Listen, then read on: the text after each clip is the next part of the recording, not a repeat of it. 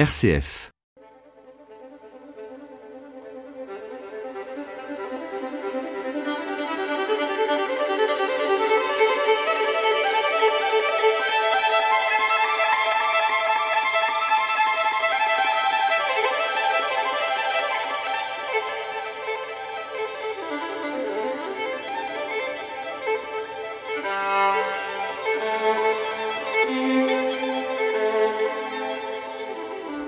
poursuivre aujourd'hui notre rencontre avec ce très grand peintre de l'âge d'or espagnol du XVIIe siècle, Velázquez. Madame Odile de Landa, bonjour. Bonjour. Je rappelle que vous êtes historienne d'art, spécialiste du XVIIe siècle espagnol et auteur notamment de Velázquez, peintre religieux aux éditions du Cerf. Dans notre première émission, nous avons évoqué la partie sévillane de la vie de Velázquez, de sa naissance jusqu'à son départ pour Madrid. Nous allons longuement évoquer euh, cette fois-ci dans cette deuxième émission toute la vie de Velázquez à Madrid, à la cour du roi euh, Philippe IV. Alors comment ce tout jeune peintre, il avait 23-24 ans, a-t-il été nommé euh, peintre du roi? Eh bien, je crois que son maître Pacheco, dont on a beaucoup parlé la dernière fois, euh, avait compris qu'il était trop grand pour Séville et qu'il il l'a amené à Madrid en espérant euh, pour son gendre ce que lui n'avait pas obtenu, c'est-à-dire d'être nommé peintre du roi.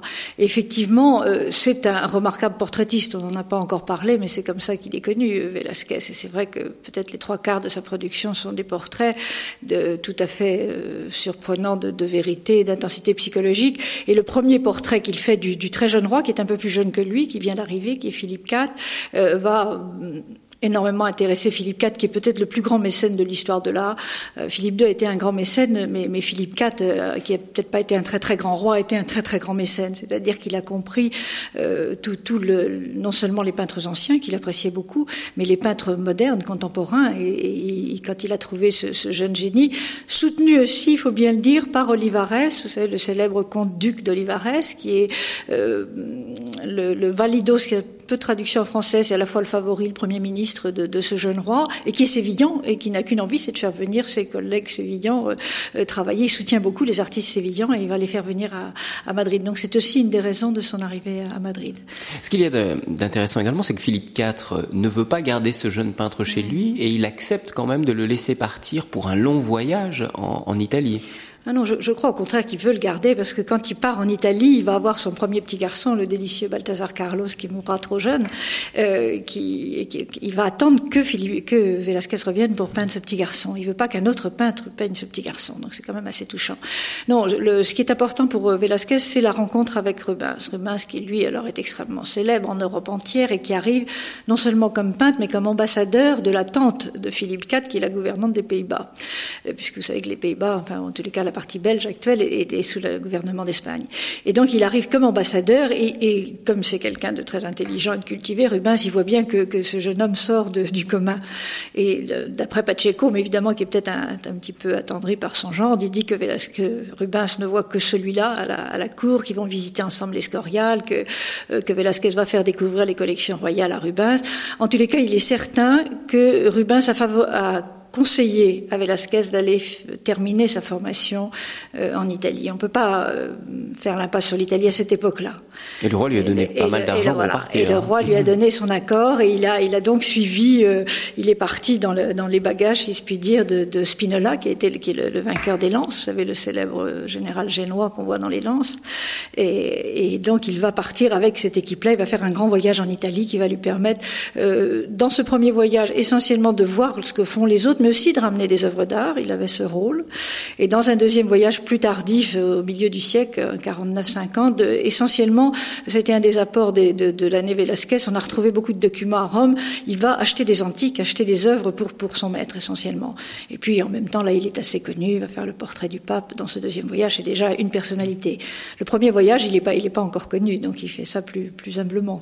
Euh, dans ce premier voyage, donc en 1629, Velasquez a, une, à 29-30 ans, une trentaine d'années. Il se rend à Gênes, à Milan, à Venise, à Bologne, à Rome, à Naples.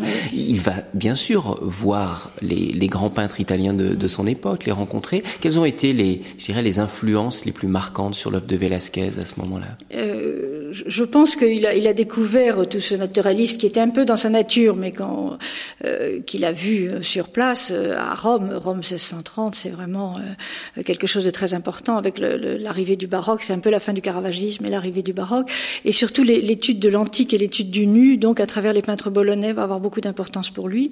C'est vrai que les Espagnols sont très pudiques et qu'on étudiait très très peu l'anatomie sur le. Pacheco conseille de copier les gravures, et pas de se mettre devant un personnage nu pour le peindre, alors que les Italiens, même les plus pieux, sont très calés pour faire des nus et peignent des personnages nus. Donc euh, ça doit être une grande révélation pour lui et ses premiers tableaux vont le montrer. Il va montrer des hommes nus de, face, de profil, de trois quarts pour montrer qu'il sait le faire comme, comme les Italiens.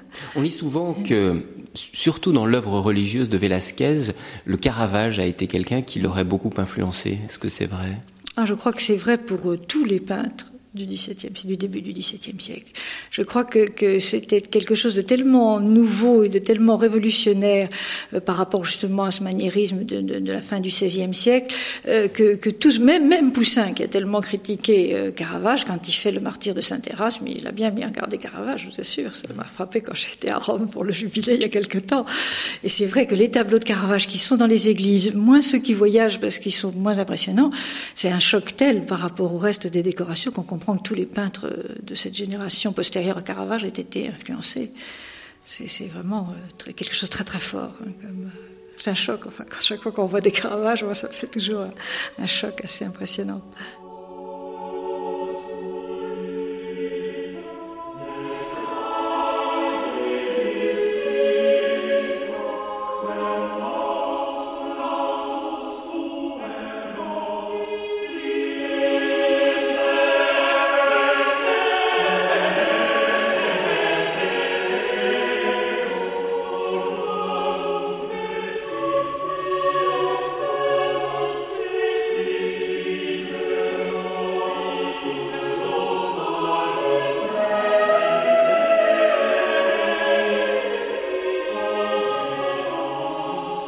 Madame Odile de Landin, on dit que c'est à Rome en 1630, lors de, son premier voyage, que Velázquez aurait peint le fameux tableau La tunique de Joseph. Alors, est-ce que c'est vrai? Est-ce que vous le pensez? Et puis, parlez-nous de ce grand tableau. Oui, je pense qu'il rapporte deux tableaux qui sont un peu dépendants. On n'en est pas absolument sûr, mais moi je trouve que c'est très vraisemblable. Un est sur euh, la tunique de Joseph, et l'autre qui a le même format, le même nombre de personnages, un sujet euh, profane, puisque c'est euh, le roi, le, dieu soleil qui vient apprendre à Vulcain son infortune. C'est donc la forge de Vulcain. D'un côté un thème biblique et de l'autre un, thème mythologique. Mais tous les deux sont sur la tromperie. le même format, le même nombre de personnages. C'est assez tentant d'y voir dépendant. Je crois que la plupart des historiens sont d'accord pour voir indépendants. Mais le tableau euh, religieux qui vous intéresse, ils sont malheureusement séparés maintenant. Ils ont eu des histoires différentes et la tunique de Jacob est à l'Escorial et dans les collections de, l'Escorial. Euh, c'est un tableau assez ambitieux pour euh, presque tous les peintres espagnols ont été plus à l'aise dans les tableaux à un personnage et même Velázquez, on voit souvent un personnage tout seul, que ce soit les nains, les rois, ou les reines ou les grands personnages, ils sont seuls, voire avec un chien ou un nain et c'est tout. Donc un, tableau à huit, personnages c'est beaucoup pour lui et il montre qu'il est effectivement parfaitement capable capable de faire ces anatomies. Ces, ces, personnages qui sont une partie des frères de Jacob euh, sont de Joseph, euh, de Joseph pardon, qui amène la tunique à, Jacob, euh, sont, sont, presque nus, enfin sont très très peu vêtus et, et montrent des anatomies absolument superbes. L'influence du Guerchin est probablement la plus nette dans les influences italiennes. On ne sait pas s'il a rencontré le Guerchin, mais il a été à Cento, qui était quand même une petite ville, et en tous les cas, il a vu les œuvres du Guerchin sur place. Et il est probable que c'est lui qui ait le plus d'influence sur ces, sur ces nus de Velasquez. Un petit mot sur ce que représente présente ce tableau, euh, la tunique de Joseph? Eh bien, c'est le, le, le, moment où les, les frères de, de, Joseph euh, l'ont vendu aux Ismaélites après avoir projeté de, de le tuer, l'ont de le laisser dans un puits, et ils trempent la, la, tunique de ce jeune garçon dans le sang d'un chevreuil et d'un chevreau, je ne sais plus, et l'apportent au père, dont c'était le, fils préféré. C'est pour ça que les autres frères étaient très très jaloux et disent que l'enfant a été tué par des bêtes féroces. Et voilà, et donc on voit le malheureux Jacob qui s'arrache les cheveux. Et ce qui est assez drôle, c'est qu'il y a un petit chien qui aboie, qui lui a l'air de comprendre qu'on raconte des histoires. C'est le seul qui l'air furieux dans l'histoire. C'est assez, assez amusant dans ce tableau.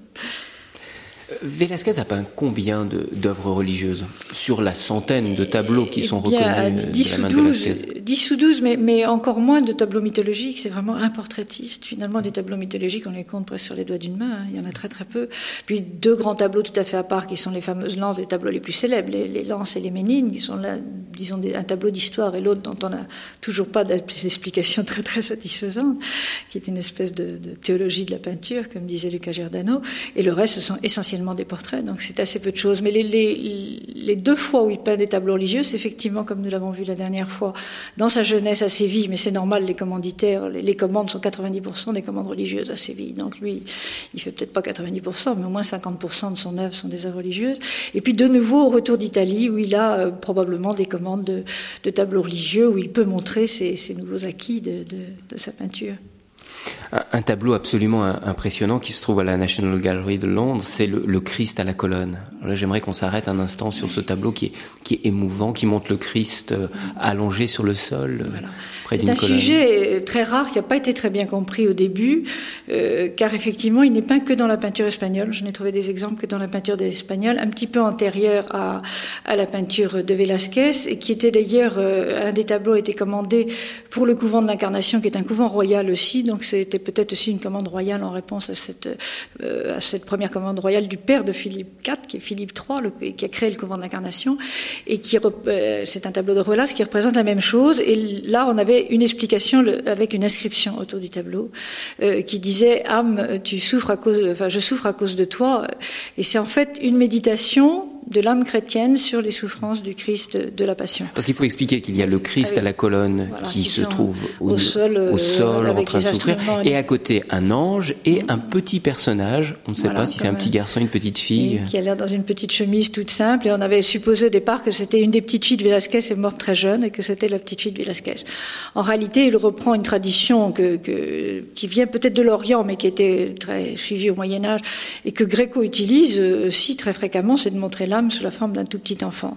Et ça, c'était hum, de nouveau à la mode au début du XVIIe siècle, à partir des traités euh, illustrés de, gravures euh, répandus dans les Flandres. Et comme je vous rappelais les Flandres sont espagnols, il y a donc beaucoup de rapports entre les deux, et notamment des gravures d'Auto-Vénus où il y a tout un, discours entre l'âme chrétienne qui est un petit enfant et son ange gardien.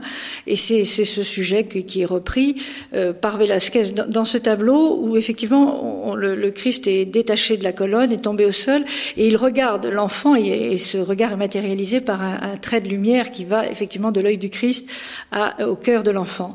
Et moi j'avais retrouvé dans, dans, dans les anciens missels qu'il y a une méditation après la communion de Saint Bonaventure euh, qui parle de ce trait, de, de ce trait qui part du Christ, enfin de l'âme transpercée par le regard du Christ après après ses souffrances. C'est un tableau très émouvant, euh, très beau au point de vue euh, stylistique. Là, Le- il y a une du anatomie, Christ une est anatomie du Christ remarquable. qui est absolument remarquable. Euh, et le, et le, le- l'ange euh, qui est en, en deuil en quelque sorte, il a une espèce de costume mauve violet et, et qui croise les mains est également également Couleur du beau martyr, en la fait. couleur du martyr. Oui. Donc c'est un sujet rare hein, de toute façon qui est, qui est très très peu répandu et que, que Velázquez traite avec euh, beaucoup de vérité et d'émotion et en restant fidèle toujours aux consignes de Pacheco qui lui était toujours euh, euh, friand des, des, des conseils des jésuites et en fait ces traités euh, avec l'âme représentée comme un enfant sont des traités qui ont été commandés par des jésuites qui vous savez avaient accordé une énorme importance à- aux images et qui savaient très bien les utiliser qui ont été les premiers grands utilisateurs des images comme euh, objet de propagande religieuse.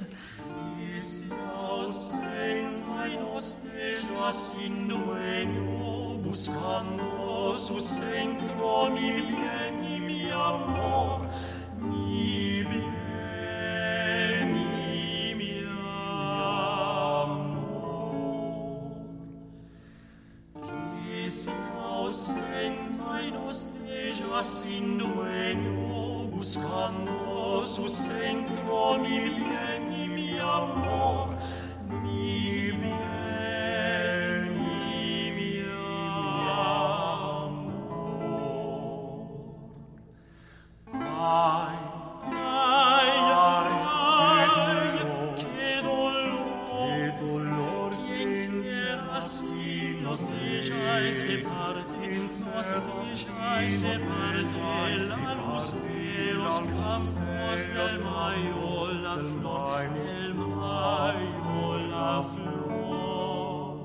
Nous avions dans notre précédente émission, Madame Delanda, parlé de, des querelles au sein de l'Église entre, par exemple, les franciscains et les dominicains concernant euh, l'Immaculée Conception. Il y a eu également quelque chose qui nous étonne aujourd'hui, c'est toute une, une, querelle ou au moins beaucoup de discussions autour des trois ou quatre clous du Christ, à savoir comment représenter le, le Christ en croix. Velasquez a deux magnifiques Christ en croix. Il les a représentés avec quatre clous. Alors j'aimerais que vous nous parliez, vous nous remettiez dans ce contexte de l'Espagne du XVIIe siècle avec cette querelle des trois ou quatre clous. Alors en, fait, ça vient effectivement toujours de la fameuse académie de Pacheco, où on a discuté euh, énormément de cette représentation du Christ. Euh, plusieurs choses jouaient. D'abord, on, avait une idée de l'histoire qui n'est pas tout à fait la nôtre, dire qu'on croyait absolument historique des choses qui maintenant étaient démontrées comme fausses, et donc on croyait que les premières représentations du Christ étaient effectivement à quatre clous. Mais ce qui a beaucoup joué dans l'académie de Pacheco, euh, ce qui est une espèce d'obsession chez lui, c'est la décence. La décence dans plusieurs sens. Dans le sens latin, c'est ce qu'il faut faire, c'est-à-dire ce qu'il faut représenter en étant le plus proche de l'histoire réelle, de l'histoire des, des, des, Écritures, mais aussi euh, de la dignité. Et c'est vrai que les Christ avec les jambes croisées par un seul clou sont un petit peu tordus, bien évidemment, et euh, ça fait des Christ, justement, ces Christ maniéristes qui étaient complètement mouvementés, et lui il trouvait pas ça digne pour le Christ. Il trouve que le Christ est plus digne quand il a les deux pieds à plat sur un support avec les, avec donc deux clous, donc ce qui fait quatre clous. Et effectivement, il y a eu des discussions, mais euh, très très forte dans, dans, dans, son, dans son académie et dans son entourage pour qu'on admette cette représentation. Lui-même avait, avait peint, parce que Pacheco était aussi un, il, polychromait les statues, et le plus grand sculpteur euh, euh, baroque de, de, Séville, qui est Martinez Montagnès, qui a fait un Christ absolument magnifique euh, au tout début du siècle, avait été polychromé par Pacheco. Et, euh, et c'est peut-être autour de cette représentation que Pacheco s'est posé des questions sur la dignité du Christ, sur sa façon dont il fallait le représenter au mieux. Et, c'est vrai aussi que ces Christ de, Pacheco et de et de Velasquez et de Sobaran et de tous les gens qui vont suivre Pacheco sont des Christ peu sanglants et ça ça correspond aussi à une idée très forte euh, des exégètes de la contre-réforme c'est que les Christ destinés à être sur un autel euh, devait représenter la communion. Et donc c'était des Christ sublimés et, d'une couleur un peu ivoirine, comme est, comme est l'Eucharistie, et non pas les Christ sanglants qu'on voit, par exemple, les Christ gisants qu'on voit en Espagne terribles, alors avec des plaies épouvantables et, et très impressionnantes. Euh, au contraire, ce sont des Christ très très peu sanglantes, et des Christ qui sont déjà sublimés, déjà l'idée, pour insister sur l'idée que le sacrifice de la messe, c'est le sacrifice, le renouveau du sacrifice de la croix. Où peut-on voir les, les, grands Christ en croix de par Velasquez Au Prado, c'est 50% de l'œuvre de, comme il était peintre du roi, son œuvre est restée dans les palais et, donc a été récupérée après les différentes révolutions et sont restées au Prado. Plus de 50% de l'œuvre de Velázquez est au Prado. Il faut y aller. Parlez-nous un instant d'un autre tableau étonnant, peu connu hors d'Espagne, qui est la, tentation de saint Thomas d'Aquin. Oui, ça c'est un tableau délicieux parce que le, jeune saint Thomas d'Aquin qui a 15 ans est, absolument merveilleux de, pureté, il a un visage exquis. C'est un tableau qui, effectivement est difficile à voir parce qu'il est en, province, euh, il est maintenant dans la cathédrale mais il vient d'un couvent de dominicains pour lequel il avait été commandé. C'était plus exactement un, un noviciat de dominicains, donc c'était pour les jeunes dominicains et on leur donnait comme exemple le grand saint Thomas d'Aquin, leur grand docteur, euh, qui a effectivement eu une, une jeunesse un peu car il a voulu rentrer chez les dominicains tout jeune et sa famille noble euh, s'y est opposée. On voulait qu'il euh, euh, qu'il soit fils militaire et qu'il mène une brillante carrière militaire. Et la famille n'a pas été très élégante car on, l'avait d'abord isolé et dans son isolement on lui a envoyé des jeunes femmes pour le tenter et pour lui dire voilà tu n'es pas capable d'être de garder ta virginité. Et le jeune garçon, il a 15 ans donc je rappelle, a brandi un tison et a, avec, a fait un signe de croix avec ce tison et donc les, la femme de mauvaise vie euh, s'est enfui et pour le récompenser, les anges lui ont descendu du ciel une ceinture dite de chasteté et qu'il a gardé chaste toute sa vie. C'est ce que représente le tableau de, de Velázquez. C'est aussi un sujet assez rare. Je n'ai pas trouvé beaucoup d'exemples. On le trouve dans des vies gravées. Ils ont toujours l'influence de ces gravures très importantes pour les peintres espagnols. Et, et Velázquez le, rend d'une façon exquise parce que c'est vraiment un très très jeune homme. On le voit bien. L'ange est superbe comme sont les anges de Velázquez avec des coloris de rose et mauve très particuliers à Velázquez. Et dans le fond, dans une ouverture, on voit la, la mauvaise femme qui, qui s'enfuit euh, devant tant, tant de sainteté. C'est une leçon de, de chasteté. De chasteté qui avait tout à fait sa place dans un noviciat, j'imagine.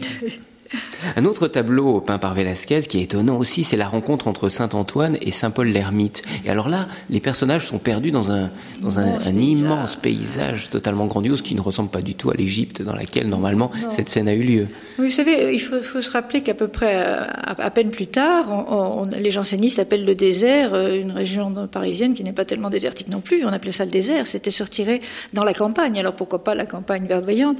Euh, Ces tableaux étaient destinés à décorer euh, des ermitages de, du Buen Retiro, qui est ce, palais qui a été construit pour euh, Philippe IV, comme euh, un petit peu à l'extérieur de Madrid, et qui était un lieu un petit peu de plaisir et de repos, mais aussi bien de retraite, puisqu'il dépendait du couvent qui existe toujours des hiéronymites, des, moines de Saint-Jérôme. Et donc, il y a eu beaucoup de, représentations d'ermites dans des paysages, comme ça, dans la, dans la campagne, enfin, ce qui était la campagne. Et là, Velasquez utilise une gravure, pourtant Velasquez, qui est au fait de sa carrière très brillant, on doit se dire, il n'a plus besoin de personne eh non seulement il utilise une gravure, mais pour représenter cette scène, il utilise un texte euh, dont j'ai pas encore parlé, mais qui est très très important pour le XVIIe siècle. C'est encore un jésuite, c'est Ribadenera, euh, qui a écrit une monumentale euh, Flos Santorum, enfin Fleur des Saints, euh, qui sont des histoires pour tous les jours de l'année. Donc moi, j'ai une édition en 13 volumes, un mois par, un volume par mois plus les plus les tables, et, qui raconte une vie tout à fait imaginaire, comme qui leur paraissait tout à fait exacte, puisque c'est quelqu'un de très rigoureux Ribadenera, il dit, faut pas croire les, folies qu'on racontait avant. Donc il croit que c'est tout à fait vrai. Et on voit notamment un centaure qui parle un dessin dans le fond, tout petit, c'est fait à la pointe du pinceau très très légèrement. Et on voit des personnages étranges dont on croyait qu'ils existaient, qu'ils avaient existé à l'époque des premiers ermites euh, qui sont euh, Saint-Antoine et Saint-Paul. ce qui est intéressant, c'est que plusieurs scènes de la vie de Saint-Antoine sont, à l'intérieur du même tableau, comme dans les euh, icônes traditionnelles. Oui, d'une façon qui semble anachronique à cette époque-là, puisqu'on est vers 34 peut-être, quelque chose comme ça. Le dernier tableau religieux peint par Velázquez est un couronnement de la Vierge. Alors encore une fois, un hommage de Velázquez à cette Vierge tant aimée par, par les Espagnols. C'est bien, oui. Euh, c'était une commande de la, de la reine d'Espagne, qui est une Française, qui est la fille d'Henri IV, qui était, dont on sait qu'elle était très pieuse, la reine Isabelle, la mère du petit Balthazar Carlos, et qui va commander ce tableau pour un hôtel, probablement d'un ermitage de, de ce Buen Retiro qui n'existe plus sous, sous forme d'un palais comme, euh, comme il existait à l'époque de Velázquez. Euh, ce n'est pas moi qui ai remarqué la première fois que ce tableau euh, a des couleurs et une forme qui ressemblent à un cœur. Euh, très précisément, le, le, les personnages sont inscrits dans un cœur, ce qui est assez logique. Puis d'un côté, il y a le Christ, en face, il y a le, le, Père éternel, et un peu en dessous, il y a la, la Vierge couronnée. Mais les, ces trois personnages sont vêtus de, de, de couleurs euh, pourpre, mauve, rose violacé, qui évoquent assez facilement le cœur.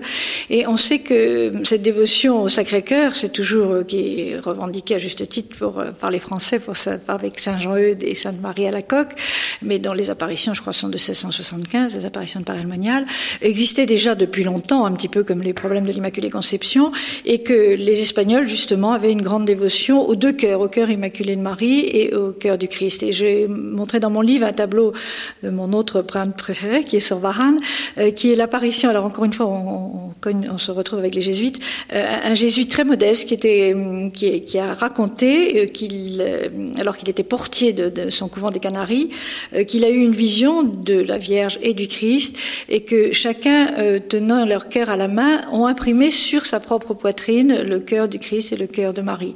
Et là, on est le tableau de, de est daté de 1630.